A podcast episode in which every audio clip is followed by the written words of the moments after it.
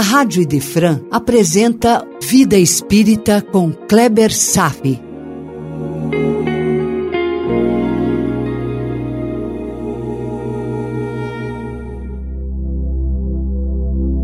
Nosso Lar, capítulo 17, em Casa de Lísias, parte 3.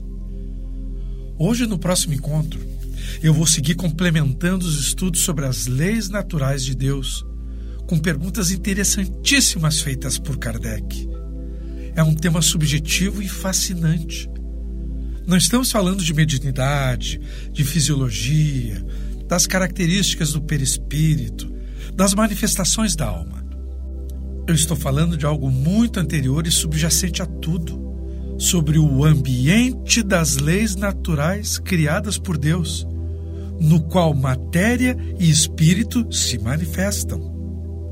Estou falando das regras do jogo cósmico e transcendente que foram criadas por Deus. As mais profundas justificativas de nossos sofrimentos quando infligimos essas regras. E quais são essas regras? São as leis morais perfeitas, ensinadas e exemplificadas por Jesus nos evangelhos.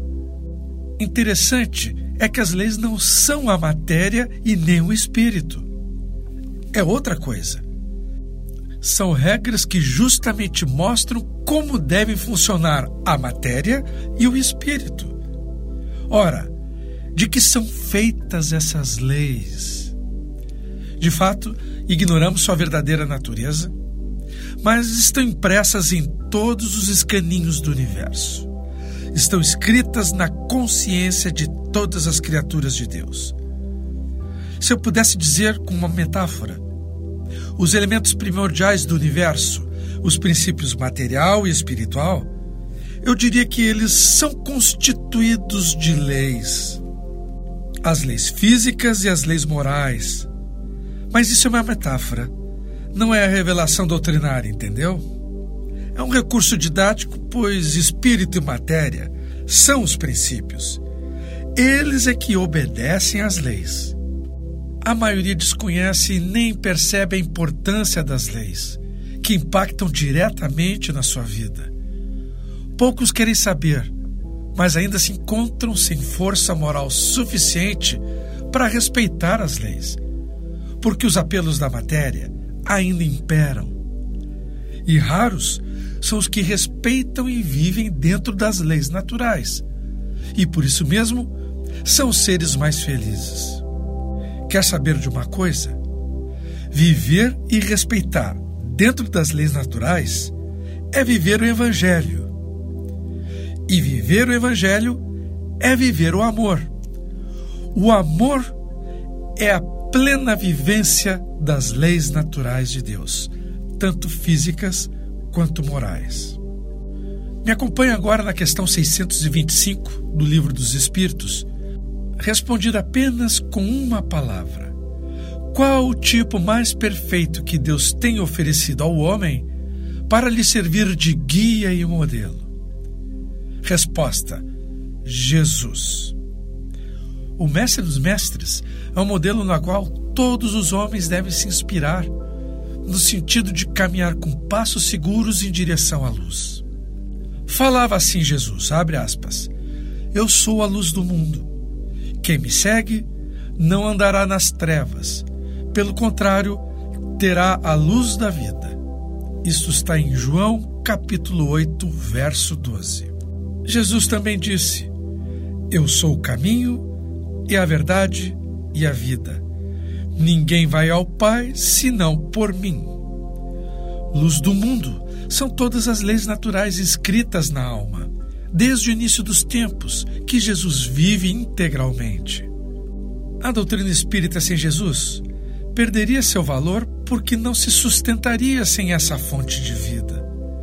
Jesus é, pois, a perfeição moral em todos os rumos, de todos os entendimentos, de todos os sentidos, de todas as mais profundas aspirações. O ser, o maior fenômeno espiritual que ocorreu na face do planeta foi a sua vinda. Já se deu conta disso? quanto aos grandes mensageiros que vieram ao mundo como instrutores da humanidade antes de Jesus, como Sócrates, Buda, Confúcio, Zoroastro, Lao Tse, etc. Suas ideias possuíam relação e afinidade com a doutrina do Mestre. Afinal, foram os enviados por ele mesmo.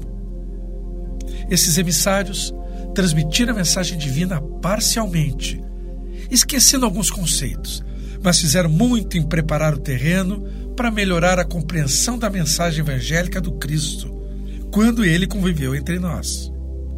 Vamos à questão 627. Uma vez que Jesus ensinou as verdadeiras leis de Deus, qual a utilidade do ensino que os Espíritos nos dão? Terão de ensinar alguma coisa a mais? Qual a contribuição do Espiritismo? Resposta: Jesus empregava frequentemente na sua linguagem alegorias e parábolas, porque falava de acordo com os tempos e os lugares. Faz-se necessário agora que a verdade se torne inteligível para todo mundo. É muito necessário que as leis sejam explicadas e desenvolvidas, pois são tão poucos os que compreendem a sua profundidade, e ainda menos os que a praticam. A missão dos espíritos superiores consiste em abrir os olhos e os ouvidos de todos, confundindo os orgulhosos e desmascarando os hipócritas, os que vestem a capa da virtude e da religião, a fim de ocultarem as suas torpezas. O ensino tem que ser claro, sem equívocos, para que ninguém possa desculpar-se pela ignorância e para que todos possam julgar e apreciar todos os ensinos com a razão. Na verdade, os espíritos elevados são incumbidos de preparar o reino do bem que Jesus anunciou. Daí a necessidade de que nenhum homem seja passível de interpretar a lei de Deus ao sabor das suas paixões, sem falsear o sentido de uma lei toda de amor e caridade. Uau! Isso foi um espetáculo de resposta, meu irmão a justificativa de existir o Espiritismo. Jesus foi um médium máximo entre nós e Deus. Ele compreendia a verdade na mais pura expressão. Porém, não poderia revelar a verdade do mesmo modo que a conhecia. Jesus é um tradutor divino que regulava e adaptava as verdades eternas para que os homens pudessem conceber e aproveitar os conceitos das leis naturais na medida exata de seu nível evolutivo naquela época. Então ele falava em parábolas, revestindo certas verdades com a letra, por ainda não ser o tempo de serem conhecidas.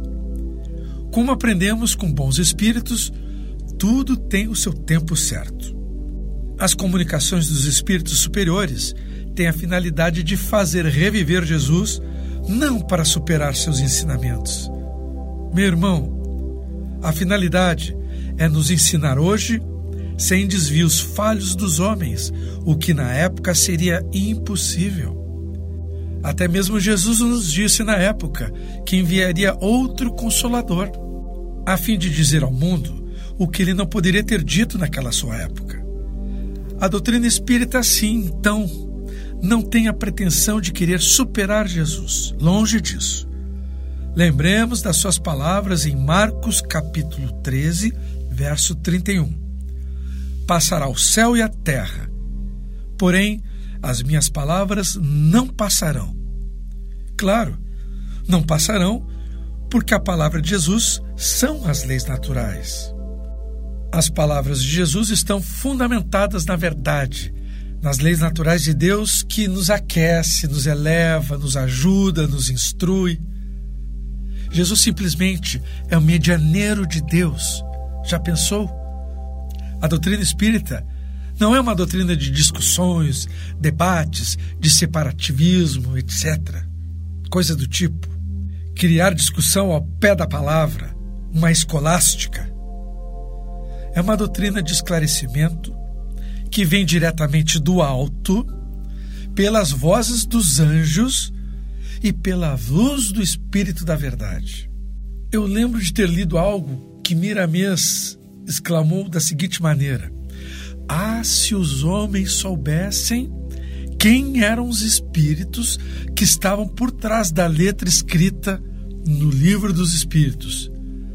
Nós respeitaríamos muito mais ainda todos os ensinamentos que nos foram dados.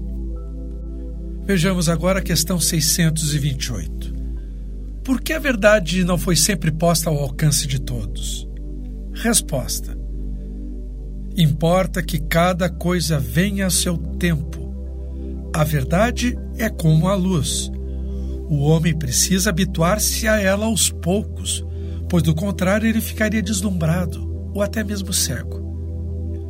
Deus jamais permitiu que o homem recebesse comunicações tão completas e tão instrutivas como as que hoje lhe são dados. Mas que bela metáfora da luz. Abre aspas. Havia antigamente alguns indivíduos possuidores do que eles próprios consideravam uma ciência sagrada.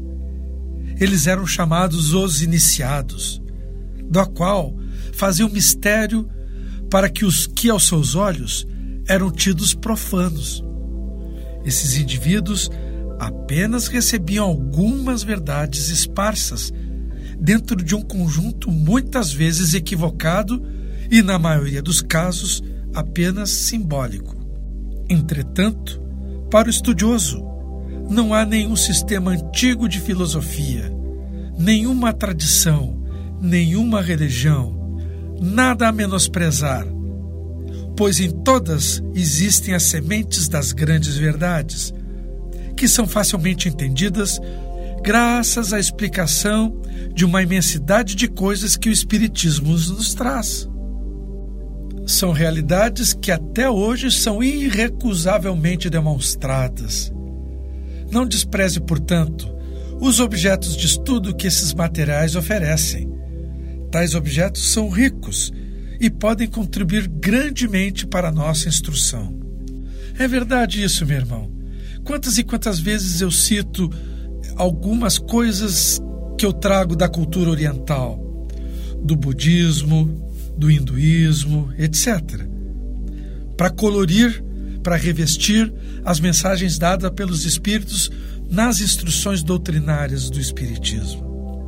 Não dá para desprezar outras culturas e outras religiões. A razão nos mostra com bastante clareza, nesta resposta, que as verdades tinham que ser reveladas de modo que foram, gradativamente. A luz em excesso pode cegar, quem mandou os primeiros instrutores à Terra foi Jesus antes da sua vida no planeta. Porém, a sua sabedoria restringiu o que ele deveria falar e fazer ante a massa humana, inconsciente e ainda plena de ignorância. Uma árvore não cresce da noite para o dia. Há etapas a percorrer, em sequência, que obedece a determinadas leis, onde a harmonia sempre está presente. Meu irmão, o despertar das criaturas é realizado passo a passo. Ninguém violenta as leis, nem as leis violentam os espíritos. No passado, os homens não receberam comunicações iguais às que recebemos atualmente, pois faltava na época a capacidade de assimilação como atualmente nós possuímos. Agora somos convocados para o melhor entendimento da verdade, não de toda a verdade. Por quê? Porque ela ainda continua latente dentro da sua gradação espiritual, compreende? Ainda muito mais o que saber do que já sabemos hoje. O tema está interessante? Nós vamos continuar falando sobre isso no nosso próximo encontro. Por hoje era isso. Desejo paz a todos e até breve. A Rádio Idefran apresentou Vida Espírita com Kleber Safi.